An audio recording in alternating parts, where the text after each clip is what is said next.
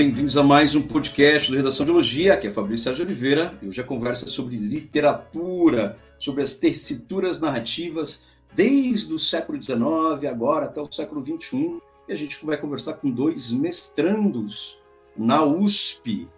Um é o Iago Nunes, mestrando em literatura portuguesa. Ele vai falar da obra de José Saramago, a pesquisa dele em torno do único Nobel de literatura em língua portuguesa, José Saramago. A gente vai falar muito sobre isso, sobre como que o Saramago quebra a quarta parede e como tem uma raiz dessa quebra da quarta parede lá em Machado de Assis, escritor brasileiro do século XIX. A gente vai conversar muito sobre isso. E o outro é o Mike Matias, que é mestrando no departamento de linguística da USP, mas o Mike ele vai, ele transita com tranquilidade, facilidade e complexidade também pelas áreas da filologia, da literatura, então da filosofia da linguagem em geral. E ele trata do autor, simplesmente do autor daquele grande romance, conhecido romance cult da década de 90, que é o Clube da Luta. Então a gente vai falar do Chuck Palahniuk, né? Nem sei como que é que se pronuncia o nome dele, mas Isso, ele é o autor Polanic, né? A gente vai falar sobre isso. Ele tem origem, ele é estadunidense, mas a origem familiar dele, esse sobrenome, é da Ucrânia. Daqui a pouco o Mike vai falar muito sobre.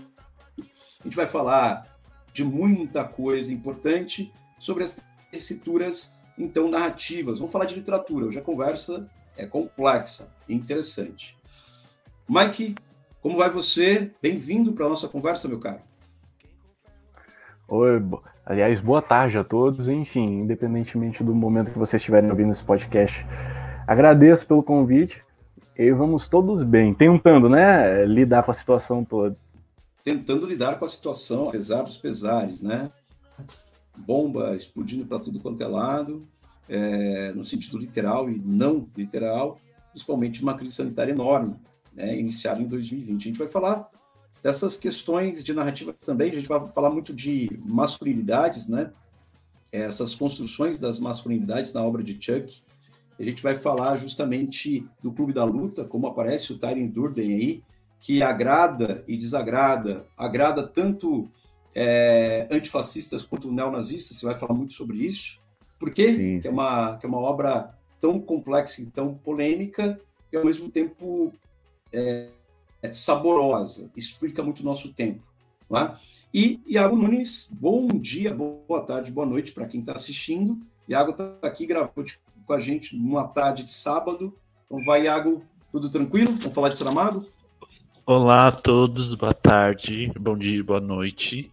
É, queria agradecer pelo convite de estar aqui e vamos falar desse cara que é o nosso Nobel de Língua Portuguesa, da, de Portugal, né? Não é brasileiro, mas ele sempre conversa com vários outros autores, inclusive brasileiros, por incrível que pareça, ou não também.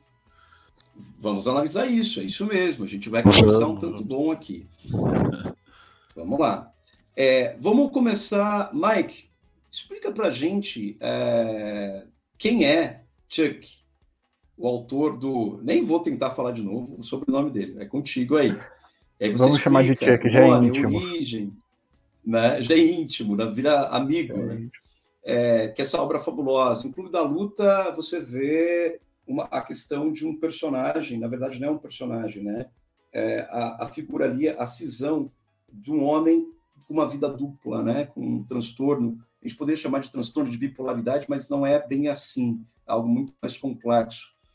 É, mas é aquele homem ali do século, do século XX, final do século XX, da década de 90, cindido por discursos, por narrativas. Como que se deu essa construção do Clube da Luta e qual a importância dele dentro da literatura contemporânea e na história também? Que que você, por que, que você estuda isso no mestrado?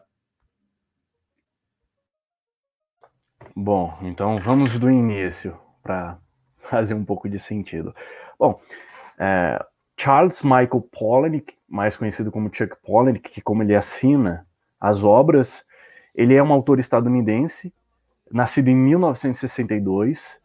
É, ele é de ascendência ucraniana e tem assim um, uma, uma biografia um tanto quanto eu diria, eu diria que estranha de lidar. Provavelmente não tem como negar e isso acaba refletindo também na sua produção artística. Então assim, ele, ele é um autor, ele é uma pessoa falando do autor pessoa mesmo e não enquanto autor criador, criador ainda, ele é uma pessoa que passou por dois grandes traumas na vida, né? Um indiretamente a partir do pai e outro mais diretamente. É uma curiosidade dele, que assim, acho interessante para poder lidar. Até porque a gente vai tratar dessa questão da masculinidade, né? É, da masculinidade hegemônica, de como se constrói culturalmente essa masculinidade até o momento, que assim, é uma fixação da vida dele. A gente percebe isso em várias obras. Tanto no Clube da Luta, que foi a primeira obra dele, o primeiro romance mesmo dele, publicado. Ele já tinha outras obras escritas, mas que foram ignoradas, principalmente por serem consideradas perturbadoras demais. É, ele vai retomar esse assunto da masculinidade em um conto uh, que está presente numa coletânea de contos que se chama. Está traduzido no Brasil por Mais Estranho. Não, perdão. É, faça alguma coisa. Deixa eu ver. Invente alguma coisa. Histórias que você deve ler, custe o que custar. Que o Tyler Durden ele vai aparecer nesse conto. É como se fosse as origens desse personagem é, enigmático e bastante emblemático. E aí mais futuramente, agora no romance mais recente, o penúltimo romance dele chama Adjustment Day. Ele vai tratar novamente dessa questão da masculinidade, mas pensando nas consequências dela agora, nesse momento de crise política que a gente está vivendo, né? Então, assim, uh, o pai do Chuck, uh, enquanto ele vivia com os pais na fazenda, em um momento da, da vida dele, ele era uma criança de 5 anos de idade. Uh, um dia o pai dele chegou e começou a discutir com a mãe, no caso a avó do Chuck, por conta de uma compra de uma máquina de costura, né? Não se sabe o motivo dessa, sabe, de ter acontecido isso especificamente, mas é uma coisa que ele vem tentando desenvolver nas obras, a gente percebe muito isso. O avô pega uma espingarda e mata a esposa e sai atrás de todos os filhos e vai matando um por um. E o pai do Chuck, ele se esconde debaixo da cama e nisso ele consegue é, fugir de ser é, escapa de morrer. Né? E o pai foge e ele fica. Tanto que é uma, é, ele narra isso numa crônica que ele escreveu num, num livro de não ficção que se chama Mais Estranho que a Ficção, que ele conta da perspectiva do pai olhando os pés do pai procurando ele debaixo da cama. É até a capa do livro mais estranho que a ficção. É bem interessante. Assim, já, já é o primeiro trauma complexo que foi passado de geração em geração. O segundo trauma foi justamente com o pai. Uh, o pai se separou da mãe do Chuck em algum momento da vida e depois ele voltou a ter um relacionamento com uma mulher. O ex-namorado dessa mulher, ele vai atrás dela e assassina o pai e a esposa. E aí surge um outro momento é, assim, de complexidade ética e moral para o próprio Chuck. E isso vai refletir numa obra dele que chama Cantiga de Ninar. Que o que acontece? O Chuck, ele, assim, ele tem uma pegada muito humanista, é, isso é perceptível, apesar de, dessa complexidade valorativa que tem na obra. E foi uma coisa que pegou muito na, na, formação dele enquanto indivíduo. Porque o cara foi preso, o cara que assassinou o pai, foi o pai e a, e a madrasta foi preso é, e foi levado a júri. E ele foi condenado à morte. E aí ficou a cabo do Chuck decidir se o cara seria é, morto ou não pelo Estado. Se não me engano, pelo Estado de Oregon. E isso causou assim, um, um, uma extrema perturbação. E ele mesmo começa a, a, questionar o posicionamento dele, sabe? O posicionamento dele enquanto pessoa. Porque ele foi a favor da morte do cara. E isso ele, ele, ele se questiona em vários momentos da vida. O porquê dele ter sido a favor uh, da punição de morte para o cara que matou o pai dele. Sendo que é uma coisa que ele vive, sabe? Então percebe, ao mesmo tempo que ele, que ele faz uma crítica à, à cultura, ele critica ele mesmo nas próprias obras. Ele tenta se compreender enquanto sujeito, enquanto pessoa. O cara não foi morto, a pena foi, foi reduzida, ele pegou prisão perpétua. Mas isso foi uma coisa que marcou bastante a formação dele enquanto escritor, e isso fez com que ele tivesse um, um tomasse um caminho estranho na vida, um, um, caminho bem engraçado. O Chuck ele é formado em jornalismo, mais uma coisa que reflete na, na, escrita dele, né? Porque ele tem uma escrita enxuta, minimalista, muito pouco descritiva, ele é muito mais direto, né? Isso tem muito a ver com a formação jornalística dele. Só que assim, ele não conseguiu construir carreira nenhuma no mundo jornalístico, foi curta. O que, que ele foi fazer? Ele foi trabalhar numa fábrica. Aliás, ele foi trabalhar numa mecânica de caminhões. Então ele foi consertar caminhão. Então ele teve contato, e isso também se reflete no Clube da Luta, com com pessoas do, do, do, sabe, com a classe trabalhadora dos Estados Unidos de colarinho azul. Então ele teve contato, ele, ele, ele, ele, teve contato direto com essas pessoas. E foi a partir desse momento que ele passou, que ele passou a ter interesse pela escrita. Então ele passou a ter contato com a escrita a partir do momento em que ele é, entrou para um workshop de escrita de um autor que se chama Thomas Pambauer. Que talvez uh, poucos tenham ouvido falar. E é a partir daí, desse retiro de escritores que eles faziam todo mês, que eles começaram a pensar a escrita, os primeiros os primeiros contos, por exemplo, primeiro, os primeiros contos da obra que eu analiso, do romance que eu analiso, que é Assombro, nasceram a partir desse workshop. Então, assim, depende disso. O que a gente tem de Chuck, artista, é, vem desse, desse período. Hoje ele já se desenvolveu, por exemplo, ele já se desligou dessa ideia de ser um autor de ficção transgressiva, apesar da crítica continuar usando esse termo para lidar com a, com a obra dele, porque ele vai ter sempre vários momentos de ruptura que vão estar relacionados a rupturas culturais dos Estados Unidos. Então, por exemplo, o Chuck ele tem um período de vida que a produção artística dele era mais transgressora diretamente. Então você tem romances como Clube da Luta, No Sufoco, é, Sobrevivente, Monstros Invisíveis, que é um, assim, um romance incrível, maravilhoso, que vai falar sobre subjetividades, é, sua percepção no mundo enquanto é, gênero, sexualidade e tal. E aí você teve o atentado de 11 de setembro, que vai mudar completamente a forma dele lidar com certos assuntos. Ele percebeu que ele não o, o, os Estados Unidos ele estava muito sensibilizado após os ataques do 11 de setembro. Então, não tinha como ele falar de certas coisas que ele tratava antes da mesma forma que ele tratava. E aí surgiu o véu transgressor. Então, ele, ele passou a usar elementos do horror, sabe? Que é o, o que acontece em assombro, para poder lidar com esses problemas para os problemas estão lá, ele está lidando, só que usa outras estratégias narrativas. É, assim, biograficamente, o que eu posso sintetizar é isso. Chuck Pessoa é esse cara, maluco, complexo, sabe? Extremamente curioso, porque assim, você lê a literatura dele, você espera uma pessoa.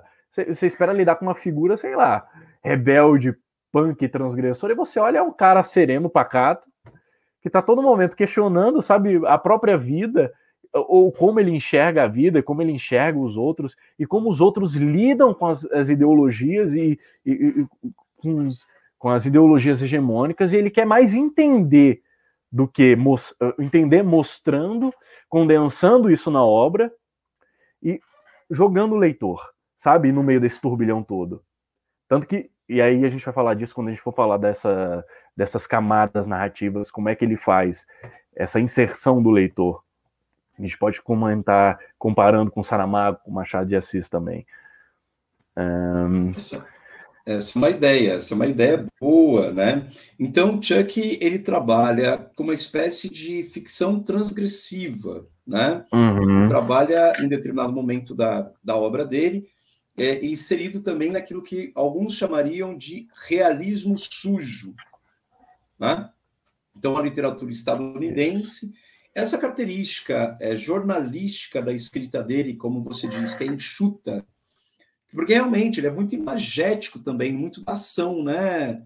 Você, você, você não há uma, des, uma descrição pormenorizada do espaço, porque isso é uma característica do século XIX, de alguma linha estética literária do final do século XIX, que é o realismo, por exemplo.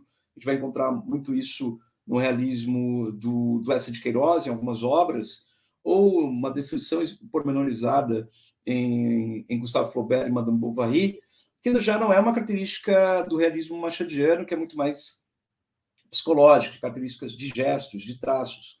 A gente não consegue verificar. Se a gente perguntar para as pessoas qual é a cor dos olhos de Capitu, as pessoas vão divergir, porque não, não se está na cor dos olhos dela, a descrição não é física, mas de um gesto, é oblíquo e dissimulado, segundo o agregado José Dias, segundo o, o personagem Bento Santiago. Então, essa escrita enxuta, pouco descritiva, ela é mais ligada à ação, é, uma, é um, um, viés muito mais cinematográfico, né? porque você vê a ação acontecendo.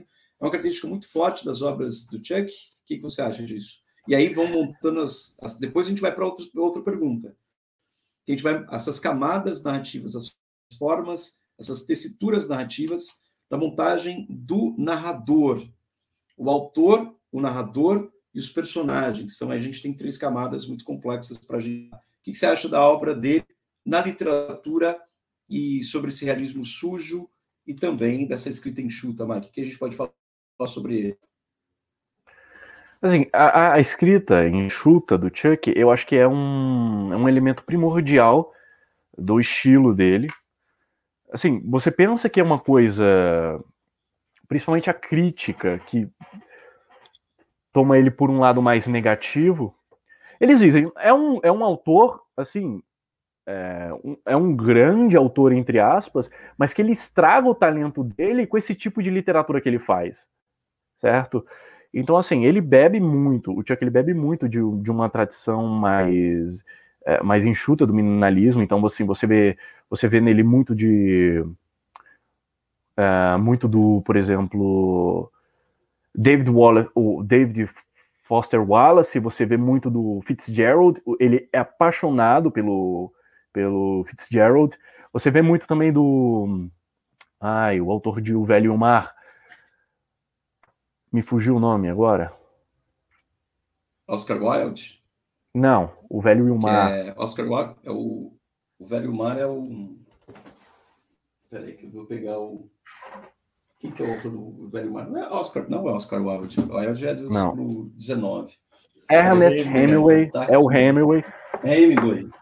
Tá aqui. Muito dessa. Velho Mar, tá aqui, ó, Hemingway. Isso, muito do Hemingway perdão, também. Perdão, tava... Mas assim, é porque ele, ele, ele diz que acompanha esse momento frenético que a gente vive, que assim, é da, da velocidade.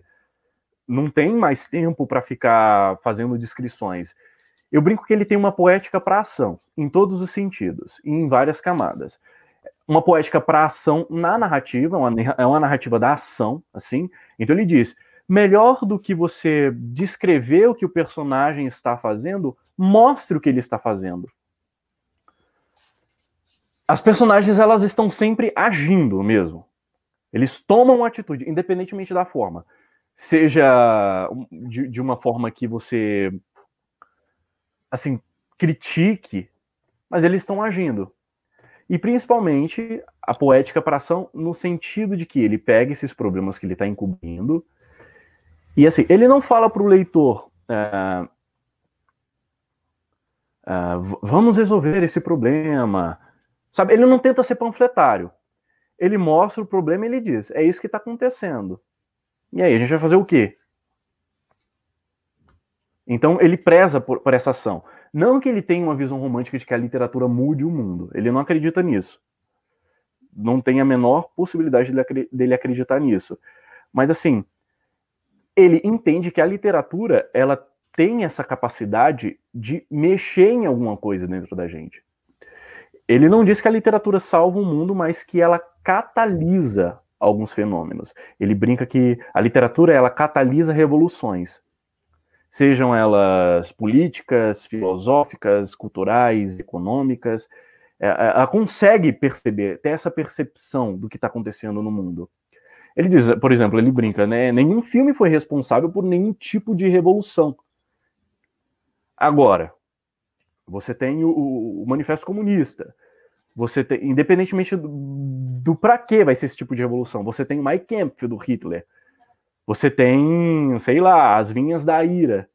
Então a literatura ela tem essa, essa capacidade de, nessa condensação de valores, catalisar essas revoluções muito, muito antes delas acontecerem. Né? Então ele tenta uh, abarcar isso na própria obra dele. Eu estou tentando retomar o fio da meada aqui. Não, é isso mesmo, é isso mesmo. Acho que essa construção colocada, perdão, eu tinha colocado o Oscar Wilde, mas a gente lembrou, mas ele, além dele ser é, inglês e não estadunidense, ele é autor, né, é, de outra obra clássica importante também, só que é no século XIX, não Ernest Hemingway, começo do século XX, que é um velho mar. A questão dessa construção dessa narrativa, né, uma coisa muito interessante que são esses personagens difíceis, complexos, contraditórios, que é, eles começaram a ficar muito mais evidenciados nesses últimos anos, né, Mike? É, da obra, o próprio Tyler Durden, ele ficou muito uhum. evidenciado nesses últimos anos, das contradições, essa masculinidade dele.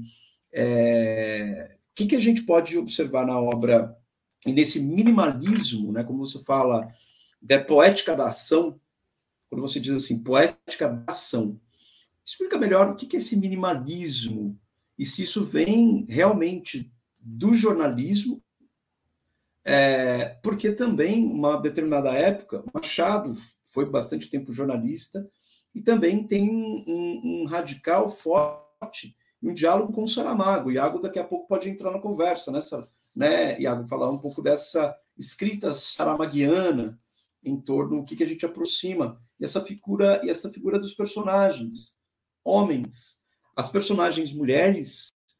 A gente tem um contraste muito forte aqui, porque as personagens mulheres no Saramago elas são extremamente potentes, extremamente potentes. Você pega uma Blimunda é, é, no Memorial do Convento, você pega a mulher do médico é, elas são pilares importantes e fundantes da obra saramaguiana.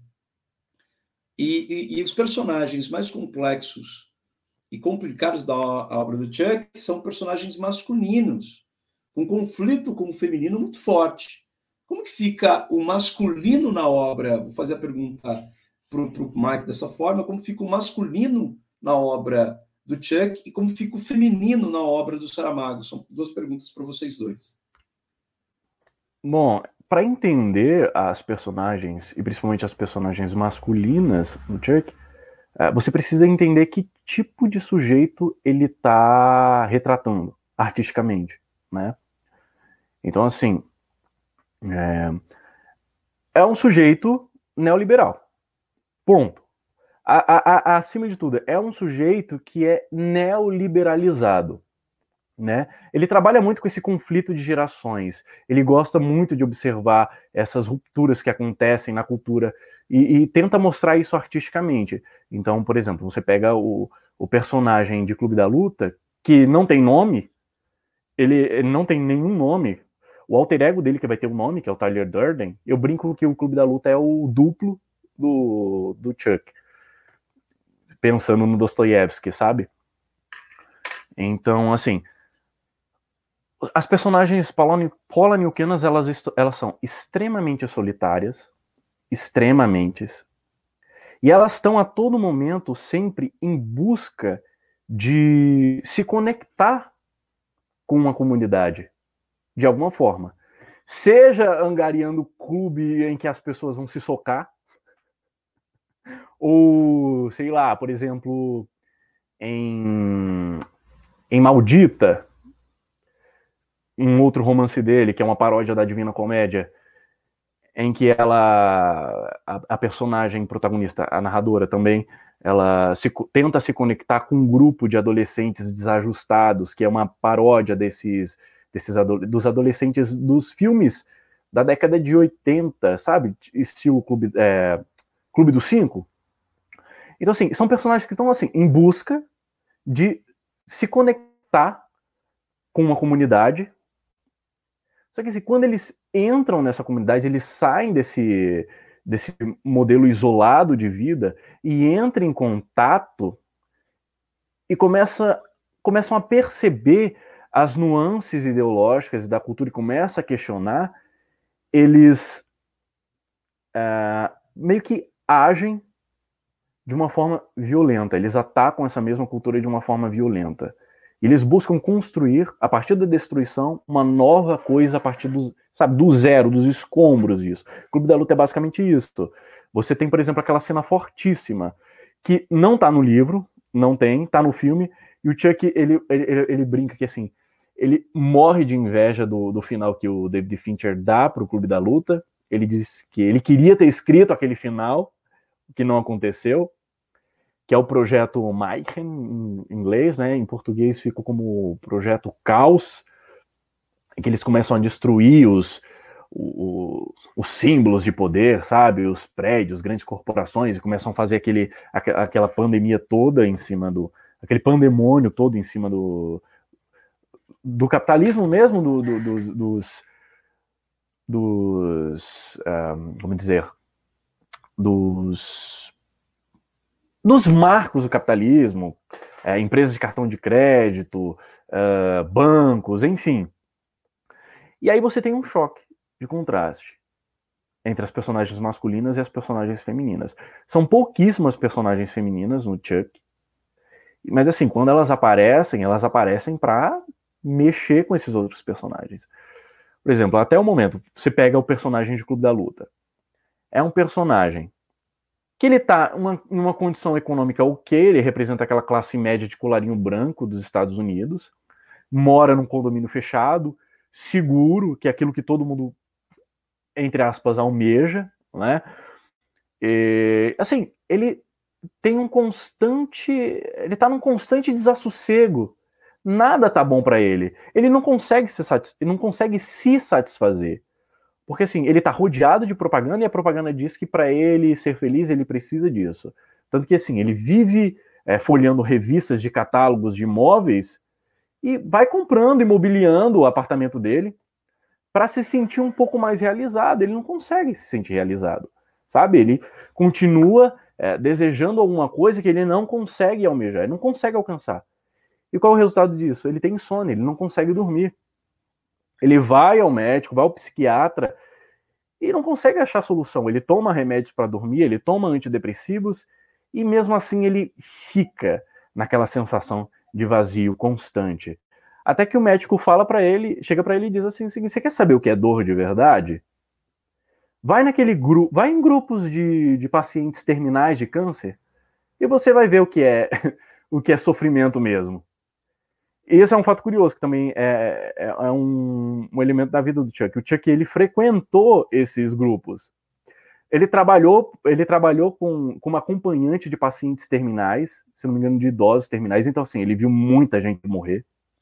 Então, ele tem esse, esse um pouco desse fascínio de como se dá, sabe, a decrepitude do ser humano, sabe? Como se dá a morte, o sofrimento. Tudo bem que ele descreve isso de forma muito é, material, sabe? Ele, é, as descrições de morte do Chuck são extremamente marcantes, porque ele descreve o corpo apodrecendo, como a gente é só uma casca. O que fica aqui é a casca da gente, a carne não tem significado nenhum. Ele fala assim: é, você não é um. No clube da luta mesmo, o Tyler tem um discurso que, que é muito marcante, que ele diz: é, você não é a, a, a, porra de um de um floco de neve único, sabe? Você não é especial. É, todo mundo é o mesmo monte de merda que vai ter o mesmo fim, né? Então assim, aí perso o, o personagem ele começa a ter contato com esses grupos, ele mente, ele começa a frequentar grupos de, de pessoas com câncer terminal. E olha aí a questão da masculinidade já, já surgindo no Chuck.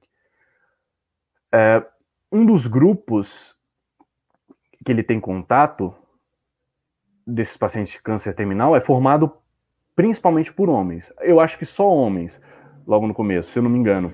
Ele tem contato com um cara que é, o nome dele é Big Bob. O Big Bob ele teve um câncer de testículo, se eu não me engano. E aí ele teve que retirar os testículos. E por conta uh, dos remédios que ele estava tomando, de, de hormônios, o, o, o, Big Bob, ele começou, o, o, narrador ele descreve que ele começou a ter tetas, sabe? Os peitos dele começaram a crescer e tomar uma forma mais feminina.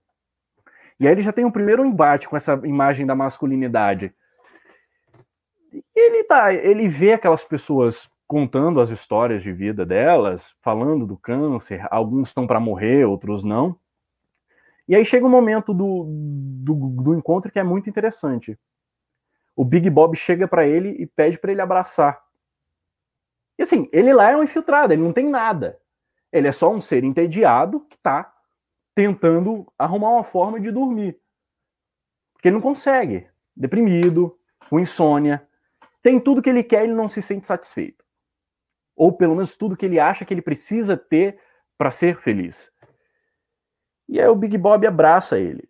E aí, no momento que o Big Bob, Big Bob abraça ele, imprensa ele contra os seios adquiridos, ele começa a chorar. E ele chora, chora, chora, chora, chora, chora, chora, chora. E ele descreve que ficou a marca do rosto dele na camisa do Big Bob. E a partir desse momento ele começa a conseguir dormir. E ele diz que ele dorme como bebê. Então, não é antidepressivo, é o contato com esse sofrimento. Então, ele vai transitando de grupos em grupos. E isso se torna o, o, o remédio dele.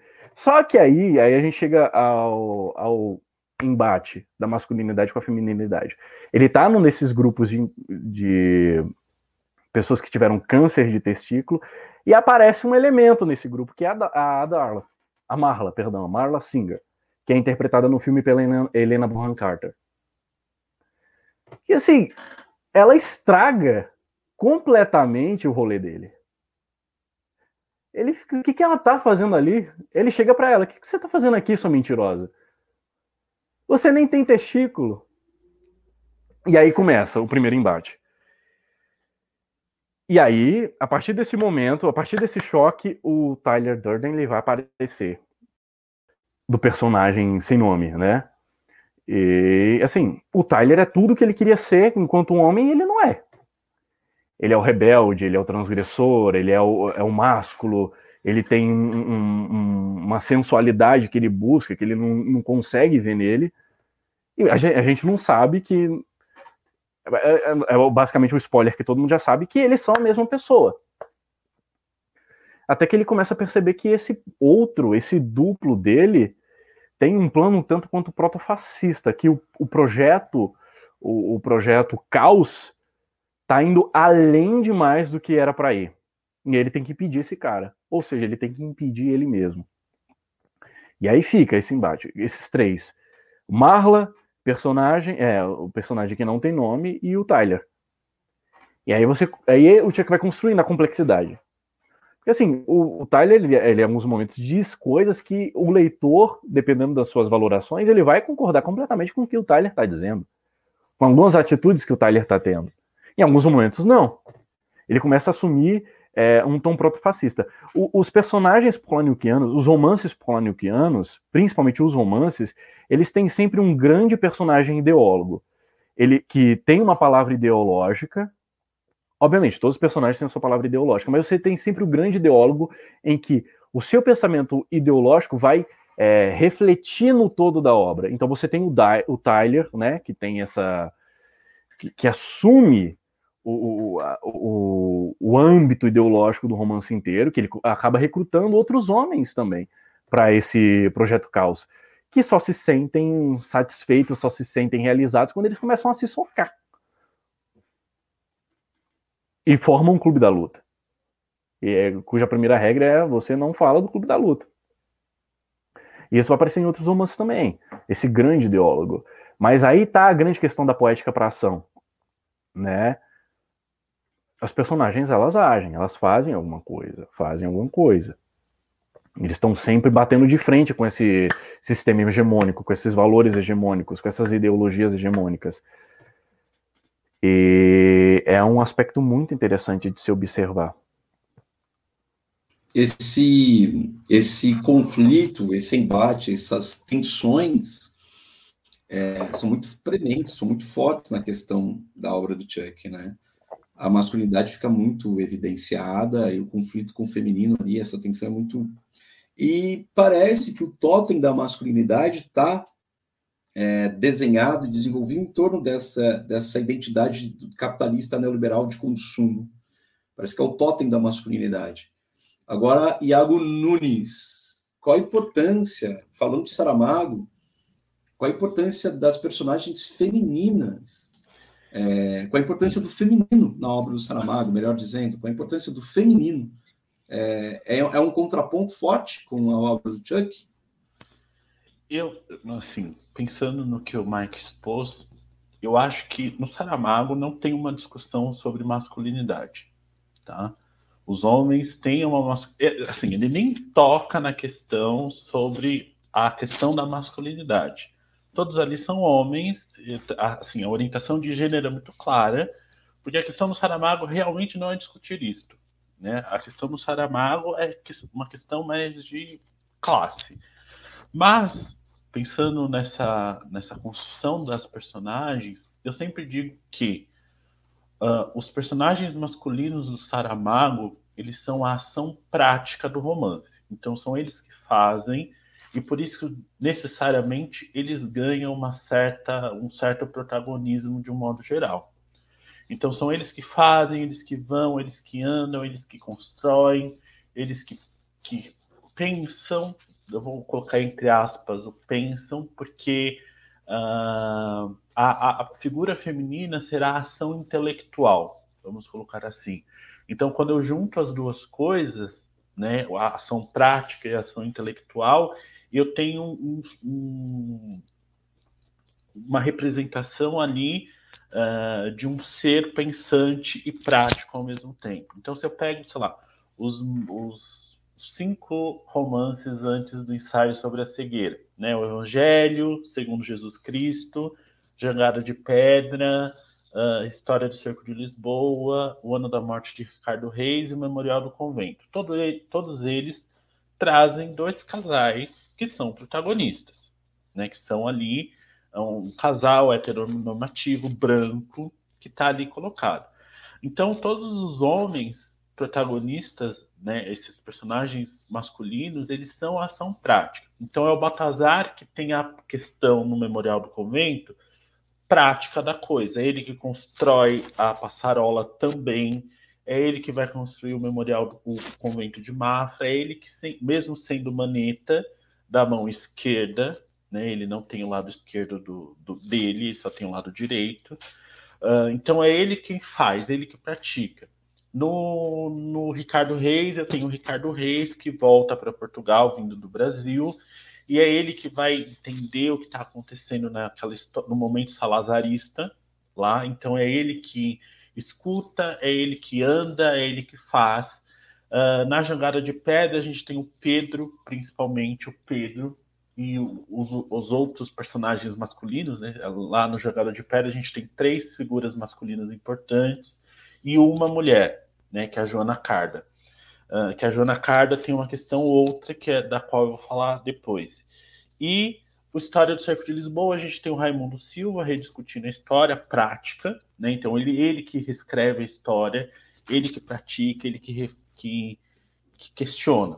E no Evangelho segundo Jesus Cristo tem Jesus, né? A figura masculina de protagonismo Jesus, que é ele quem faz, ele que foge de casa, ele não sei o que, ele que, que briga com a mãe, ele que faz as ações mais significativas. As personagens femininas são o lado intelectual. É como se fosse uma figura metafórica do que seria o pensamento filosófico dessas personagens. Então elas servem para questionar do porquê que eles estão que os personagens masculinos fazem aquilo, né?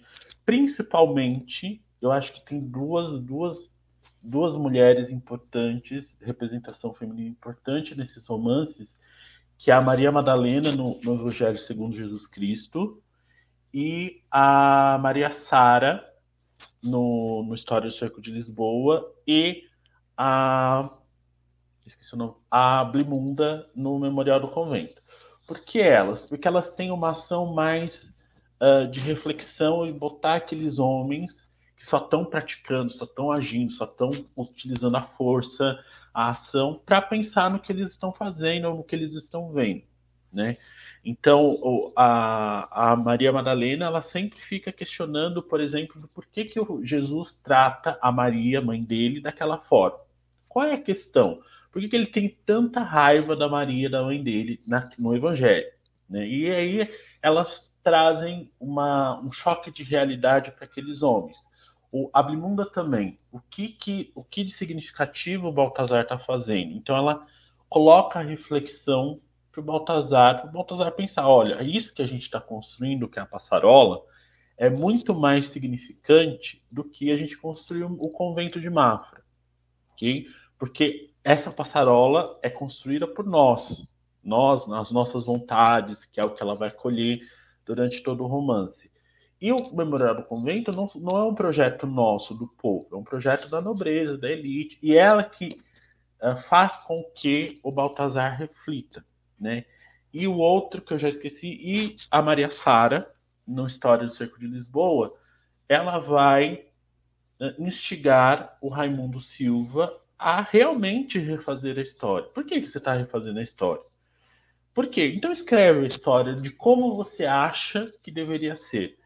Então, uh, pensando, encerrando essa, arrumando essa, essa questão, a masculinidade não, não questionar a masculinidade ou a feminilidade não interessa. Todos esses romances têm uma cena de sexo uh, heteronormativo não só de sexo, né, mas também prazeres, um prazer masculino para o Saramago me parece muito importante, porque que eu me lembre agora, retomando, todos, todos os homens dessa narrativa têm um momento de masturbação, tem um momento em que eles se tocam, dessa, desse prazer masculino, uh, mas só, só vai até aí porque eles se entendem como homem e a representação tá ok. E a feminina, uh, pensando que é o valor do, do Saramago é muito claro, a, a valoração, o que ele pensa, o que ele não pensa sobre isso, é de que a mulher tem um lugar específico.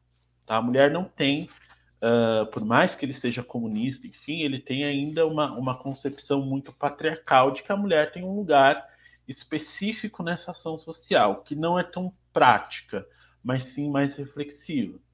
Né? A mulher é que coloca, a, talvez de um jeito mais delicado, né, entre aspas, vamos colocar assim, que faz com que o homem faz fazer o homem pensar um pouco nessa né? junção uh, emblemática, né, que é, ao mesmo tempo a mulher que faz pensar, é ao mesmo tempo a mulher que faz perder a cabeça, né, faz ou perder a cabeça.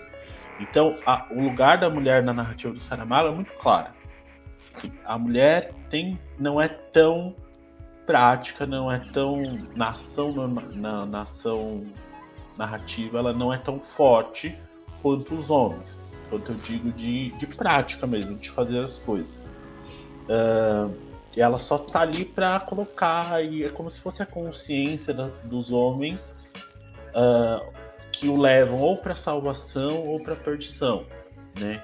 Ah, no caso da Maria Sara, ele leva, ela leva o Raimundo Silva para perdição, que ele entra num beco sem saída e que ele tem que resolver depois. Mas o resto, né, tanto a Juna Carda, por exemplo, que é ela que instiga a gente entender do porquê a Península Ibérica saiu da, da Europa, do continente, está andando, e é ela que movimenta, mas o movimento não que ela faz, né, mas que ela instiga a fazer como se fosse um, um, um anjinho ali na nossa na cabeça daqueles três homens que estão seguindo o né? seguindo o aço.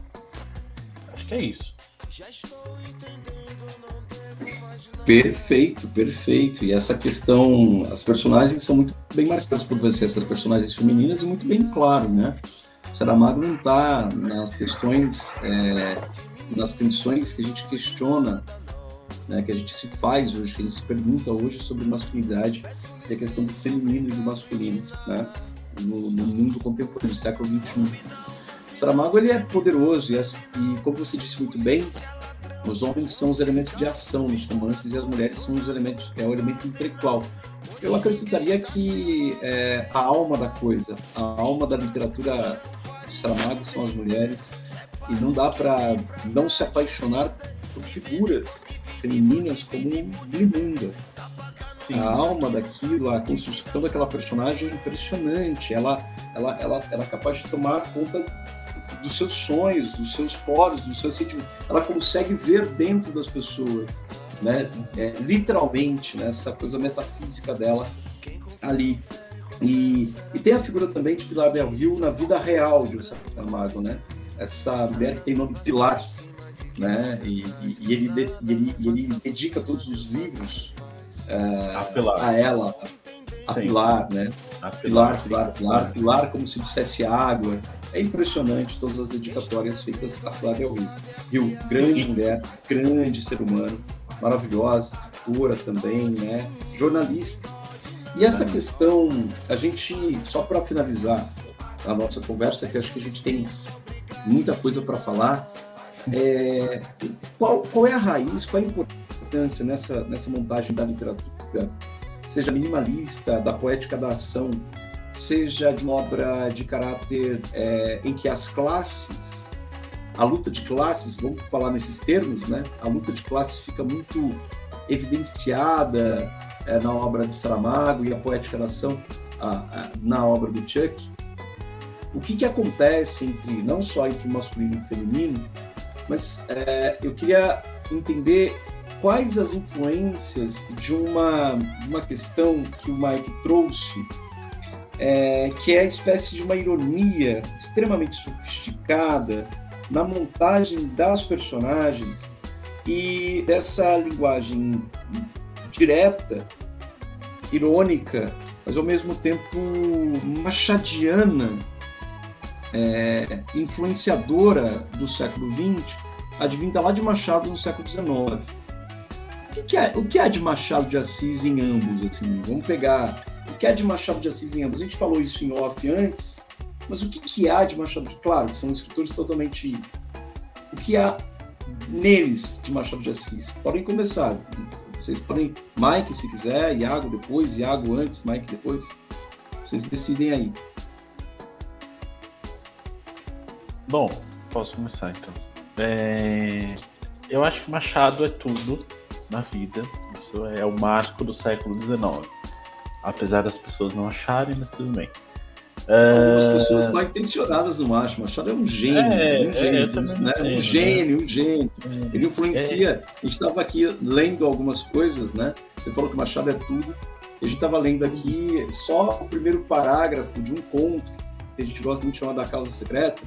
A gente notando como no século XIX ele tinha características é, já indicando formas de narrar é, a perspectiva cinematográfica, o gesto do tempo, a transição dos flashbacks, o modo como ele montava a narrativa. O Machado de Assis influencia em tudo. E fala pra gente, fala pra gente aí, só tive que fazer um parênteses aqui, porque como você falou que ele é tudo, eu tinha que emendar que ele é um gênio. É, ele é um gênio. Uh, e ele é o marco da nossa literatura e, e mundial, porque ele antecipa principalmente uma questão estética muito importante, que depois vai ser desenvolvida no, no decorrer do século, na virada, principalmente do século XIX do século XX, uh, esse dinamismo das coisas ali. Uh, mas o que eu acho que né, o que o Saramago dá, nos dá de herança é os questionamentos da sociedade, vamos colocar assim, porque a gente encaixa ele didaticamente como um realista. Pensando nessa perspectiva mais escolástica, né, pensando que o Saramago, o Saramago não, o Machado é um realista, né, na questão de conteúdo e não tanto da forma, tá? A forma é uma outra coisa que só ele criou.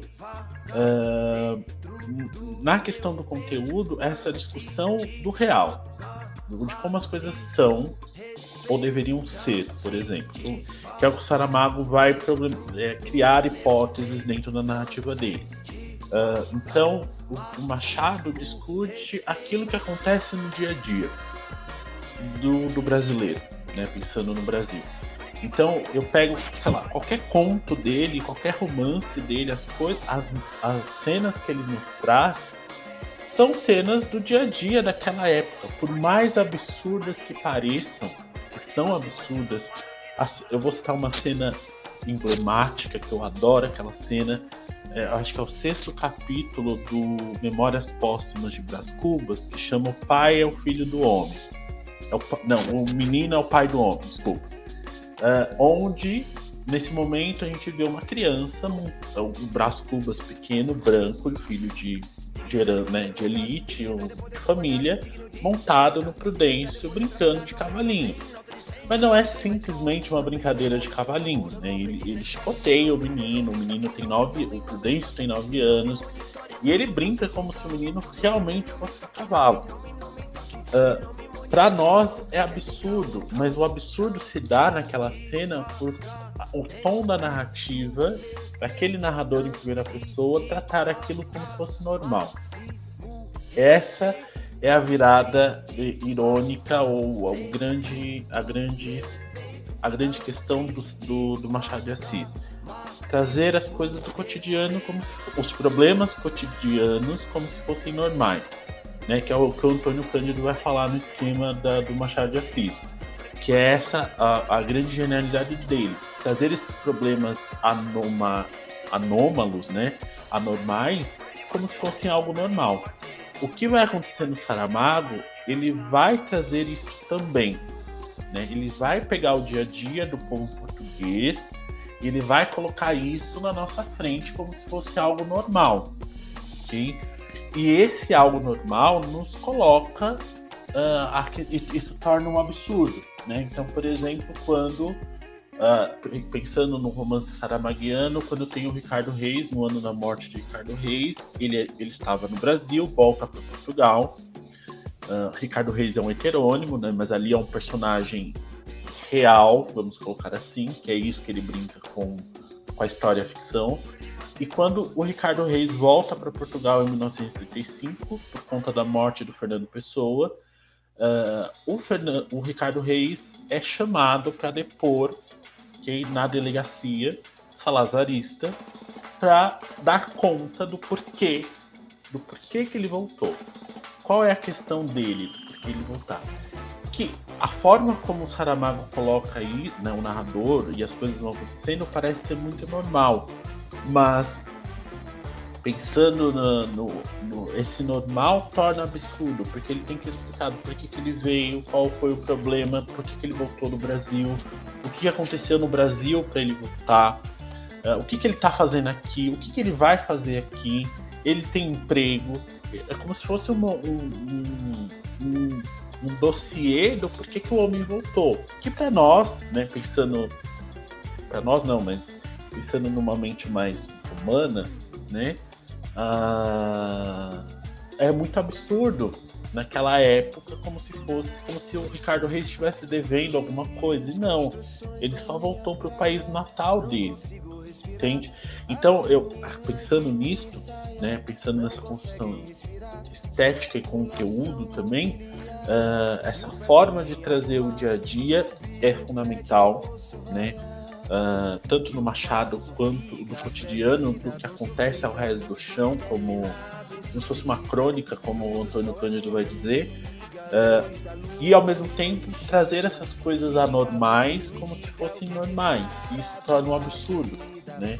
Então, inúmeras cenas, né, ou do Machado que tem da própria causa secreta que a gente viu o primeiro parágrafo, todo o romance, todo conto, quando chega o fatídico momento em que ele vai uh, arrancar as perninhas do rato, né, o Garcia, uh, ah, para aquele homem é normal fazer aquilo.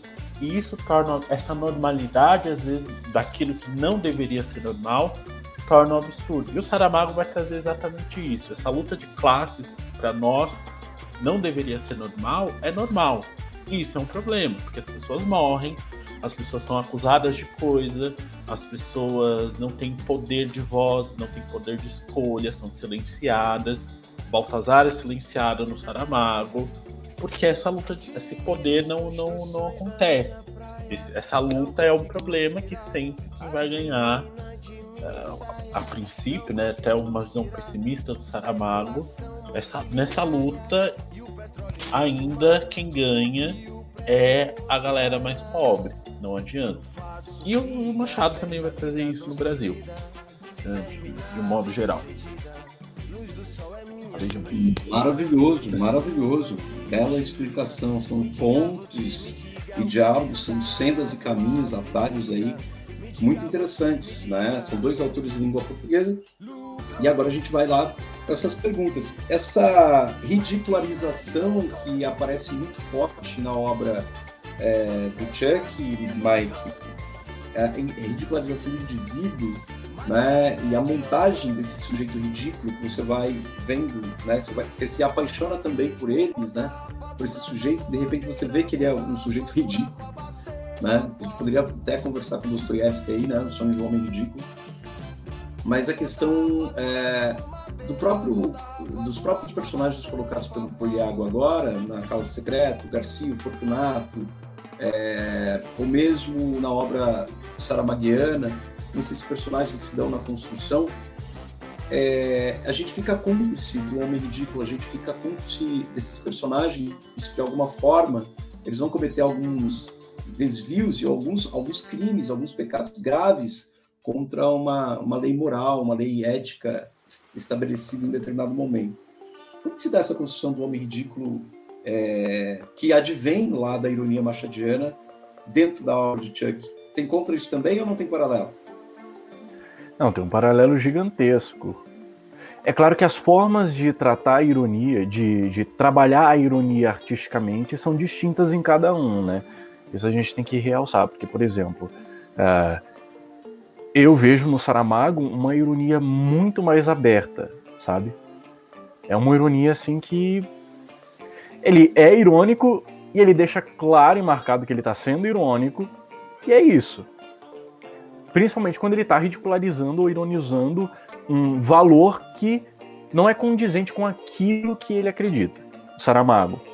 Só que o Chuck, ele tá num, num, num, num campo de ironia muito mais complexo.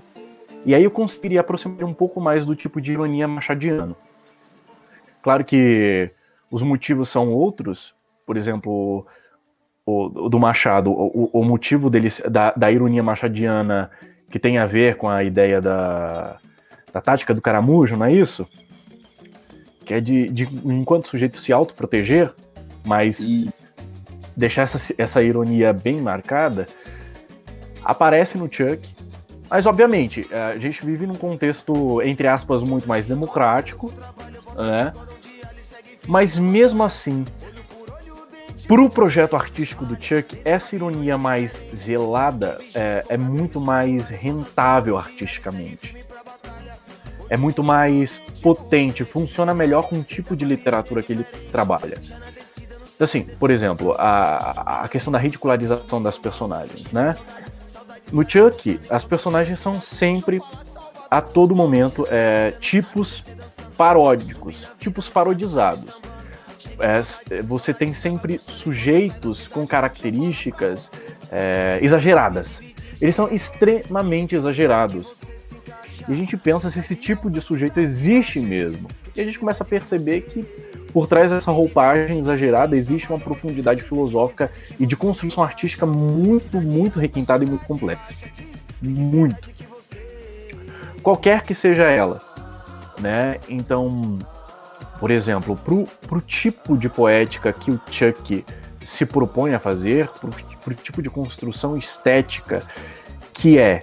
E isso é uma questão que vai aparecer a partir do momento em que o romance, enquanto gênero literário, vai começar a se tornar é, um gênero mais potente para lidar com algumas, com algumas questões né, artisticamente falando, da, da cultura, da sociedade, enfim, N tipos. Eu, eu trouxe até um tre uma fala, um trechinho do Bakhtin, que ele diz o seguinte sobre a, sobre a questão da ironia.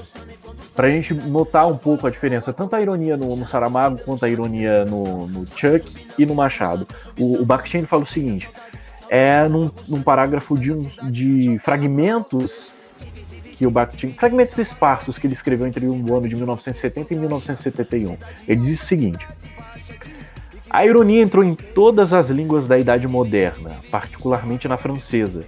Entrou em todas as palavras e formas, sobretudo as sintáticas. Por exemplo, a ironia destruiu a periodicidade desmedida e empolada do discurso.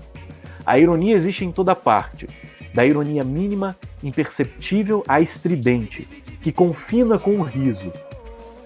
O homem da Idade Moderna não proclama, mas fala, isto é, fala por ressalvas. Todos os gêneros proclamadores se conservam principalmente como partes paródicas ou semiparódicas da construção do romance. Então, a, a, a ironia é um elemento que é, saiu vitoriosa a partir da, da não só da evolução, mas da, da ascensão desse gênero literário que é o romance, né? Porque qual é a questão do romance?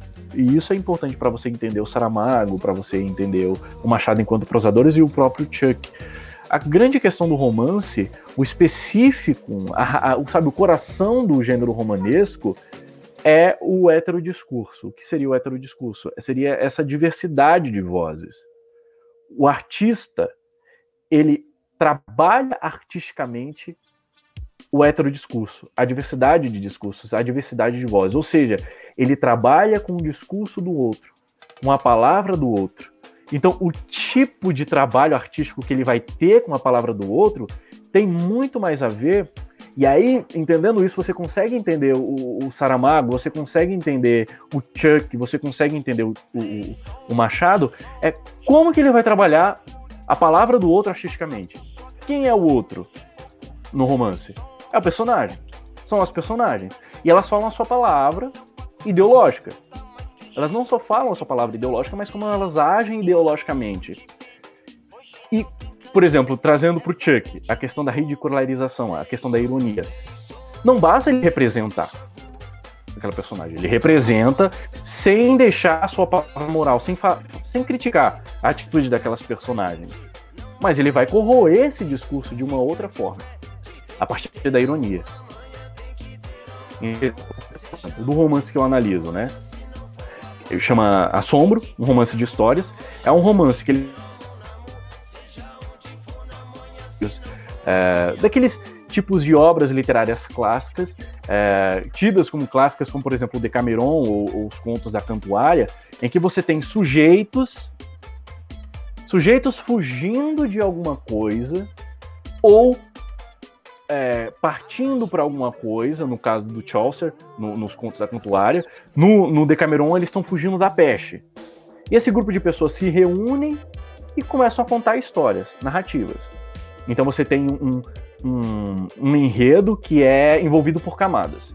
Você tem a camada, uma, uma das camadas que a gente comumente chama de romance moldura, certo? Que é o que está acontecendo com esses sujeitos no momento. Você tem os contos. E no caso do, do Chaucer, que aqui o Chuck está parodizando também o Chaucer nesse romance, você tem um poema apresentação que vai é, apresentar necessariamente esse personagem, vai dar forma física. E aí tá a grande, a grande genialidade do Chuck. É como que ele brinca com esses gêneros. Então, por exemplo, qual é a peste que o sujeito é, neoliberalizado tá fugindo? É esse causa contemporaneidade. Sabe? Eles estão fugindo. Fugindo como? Basicamente assim, um enredo do romance, para chegar no ponto que eu quero falar para vocês, para mostrar como é que o Chuck trabalha o discurso alheio, a palavra do outro, e como é que ele, por meio da ironia, corrói esse discurso. É um grupo de pessoas que veem um anúncio de jornal oferecendo para eles as condições perfeitas num retiro de escritores para eles poderem escrever a obra de suas vidas, a sua magna ópera. Uma espécie de promessa balzaquiana. É, água, é, água, luz e sombra fresca para você poder escrever a obra da sua vida. a, a, sabe, a sua grande obra. Só que os sujeitos que vão parar nesse retiro, que aceitam participar desse retiro, não são artistas. São sujeitos comuns. E além de ser sujeitos comuns, são sujeitos neoliberalizados. E assim, é, é, é do, de todos os romances do Chuck, é o romance mais angustiante. Porque geralmente nos outros romances do Chuck você tem sempre um sujeito que você se agarra como, sabe, tábua de salvação. Nesse romance, os sujeitos estão tão faturados é, espiritualmente pelo neoliberalismo que você não vê salvação para eles. Só uma. No caso, duas ou três que tentam sair da situação que eles estão inseridos, que você vê assim que. Porque assim, acusam o Chuck de ser um, um, autor niilista. Ele é muito niilista, muito pessimista, só que assim, ele é um niilista, mas ele é um niilista solar, sabe, do termo nietzschiano. Que você, é, que você busca a superação desse niilismo. E você vê sempre esse, esse, essa lufada de esperança no final das obras do Chuck, apesar de ser é, essa coisa assim absurda que você vê, meu Deus, é, o ser humano é uma coisa horrível, não tem salvação. Mas ele consegue colocar assim uma pontinha de esperança. Ele fala: Eu sou um romântico. Porque eu ainda acredito que as coisas podem melhorar. E para as coisas melhorarem, elas têm que piorar. E piorar muito. Então esses sujeitos vão parar no retiro. Só que quando eles chegam, eles percebem que não era bem aquilo que eles estavam acreditando que fosse ser. Eles acabam percebendo que eles foram inseridos numa espécie de experimento social. Então eles acabam trancados num, num teatro abandonado, né? Promovido por esse senhor Wintier, que é um velho que não é tão velho, a gente vai descobrir depois é, por quê. Ele fala, ó, tá aí as condições perfeitas. Escrevam as obras da vida de vocês. Quando vocês escreverem daqui três meses, eu libero vocês. Só que assim, é um teatro abandonado. Eles não têm. Eles têm, por exemplo, tem água encanada, tem comida, mas é, é, é comida de exército. Sabe aquela comida. Um, quando você resseca a comida, eu, eu esqueci. Enfim, é comida. Quando você ressaca. É... Isso, para ela durar mais. Esqueci o nome. É, eu, eu, também não sei o nome, também não sei o nome. Enfim, é aquela comida que, que dura por anos e por anos. Você acrescenta água para ela tomar forma. É né? tipo ela... É tipo. O que é? é eu, protein, alguma coisa assim, não é? Tipo assim. É, essas farinhas alimentícias.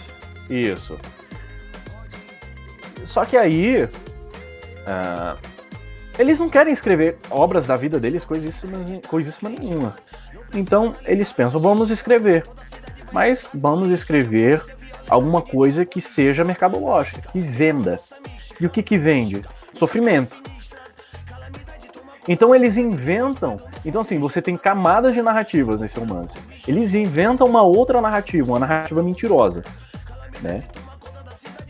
Então, por exemplo, eles começam a se auto-sabotar. Eles começam a se torturar. Eles começam a se flagelar.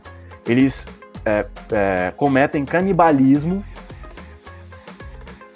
Assim, é uma coisa horrível. Horrível de se presenciar nesse retiro. E eles inventam essa história de que eles são reféns desse senhor que em certo momento morre e fica só observando o que está acontecendo.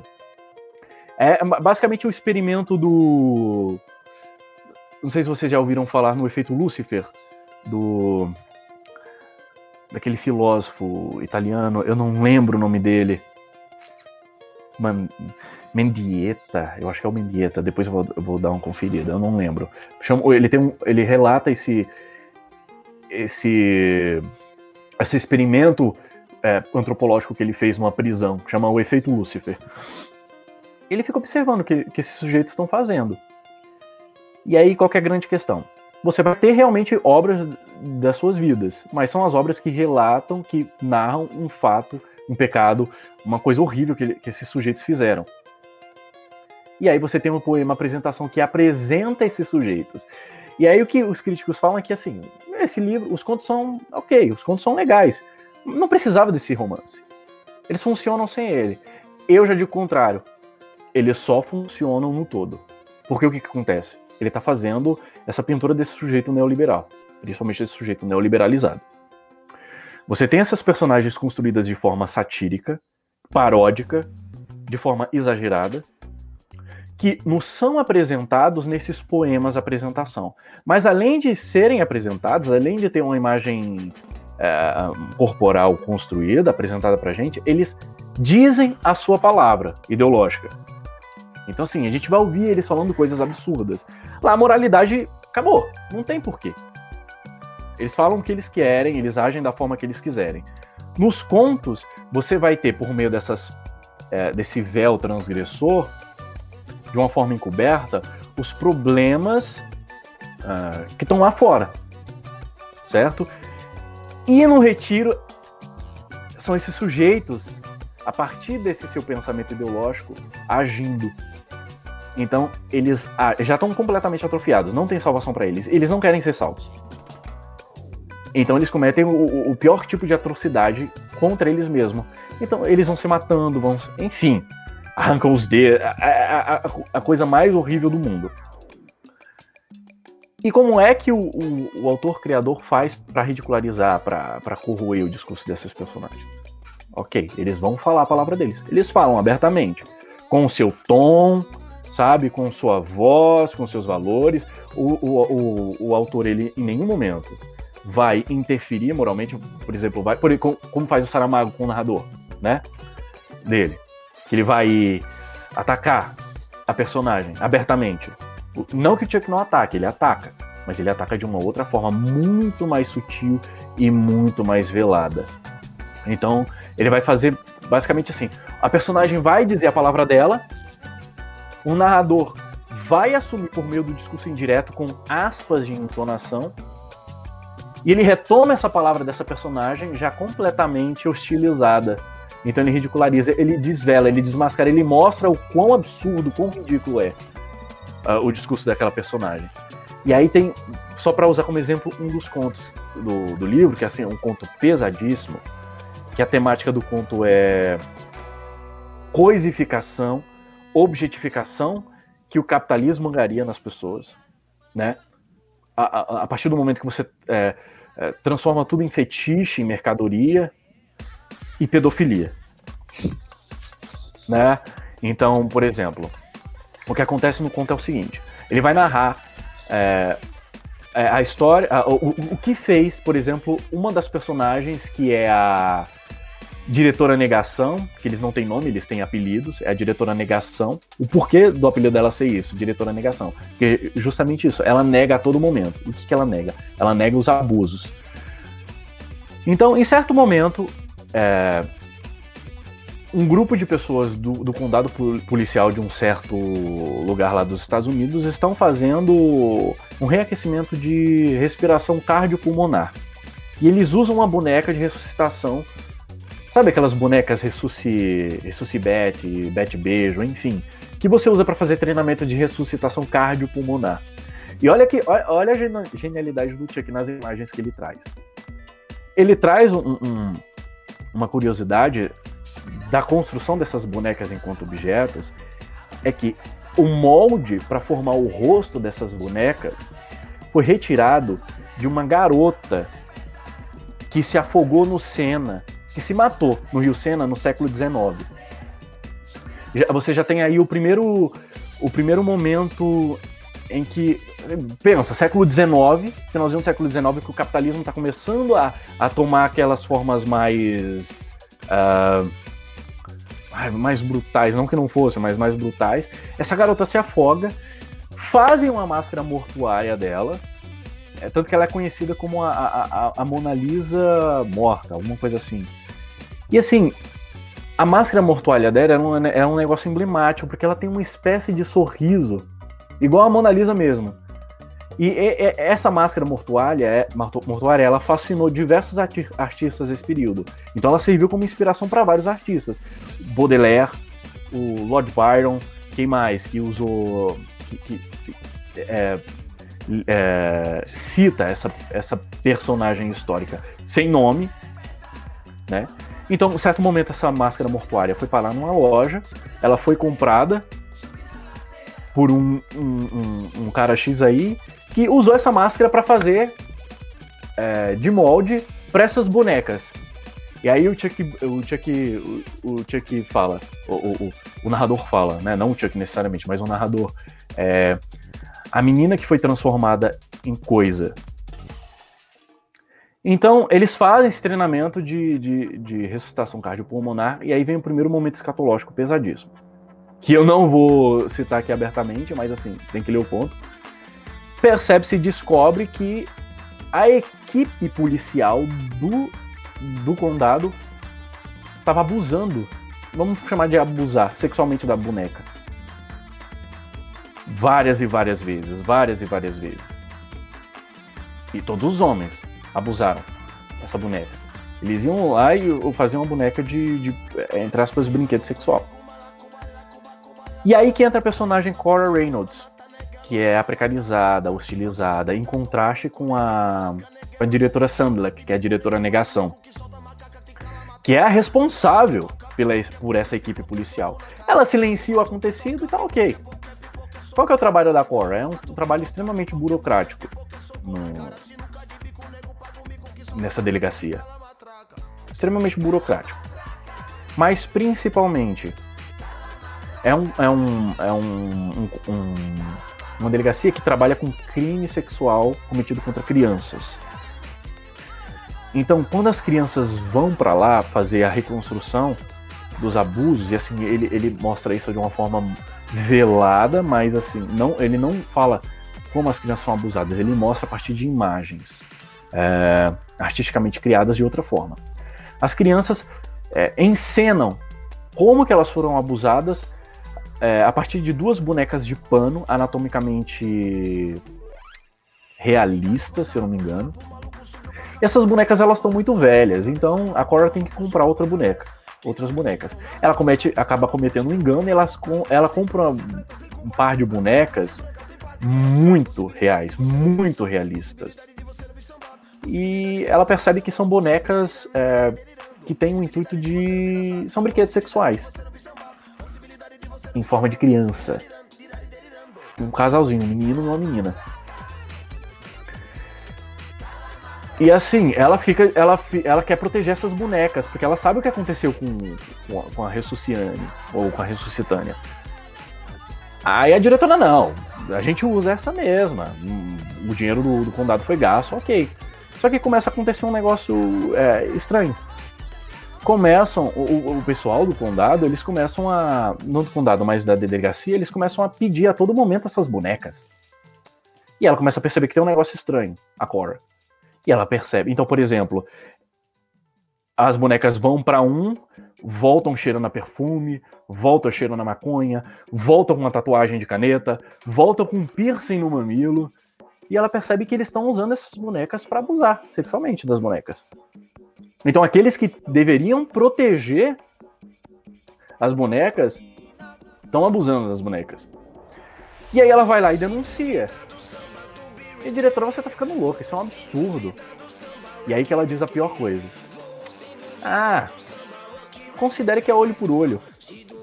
Imagine que essas bonecas são, são duas camisinhas gigantes com dois buracos em cada ponta. E aí você vai vendo o processo de coisificação da própria Cora. Ela vai, ela vai perdendo completamente o seu status de, de, de gente, de humanidade, e vai se metamorfoseando em coisas. E assim, é de uma forma absurda, assim, um, de um negócio violento, e o narrador vai, vai destruindo o discurso dessa outra personagem é, de forma hostil. Ele fala a palavra dela, mas já fala hostilizada.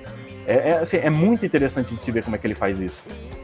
E essa construção é espetacular, né? Espetacular. Né? É muito pesado. Justamente como se dá essa construção né, de coisificação dentro do processo, de ridicularização de desumanização, um processo desumanizatório é, absurdo, né? pesado.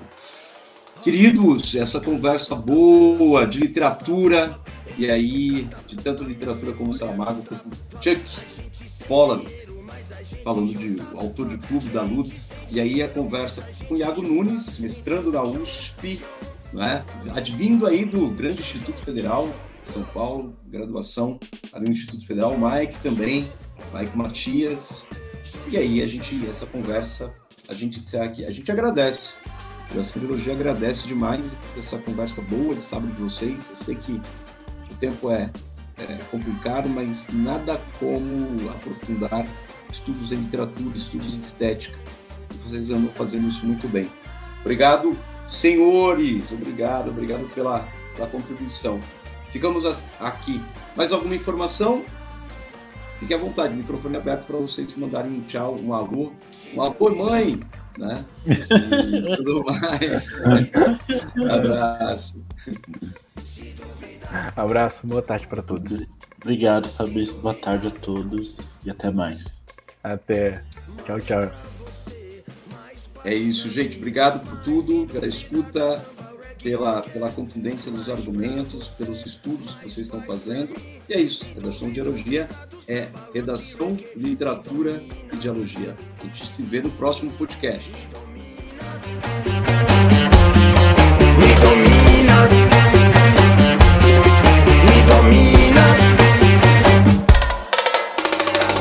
Calla cutta bella cuci canta,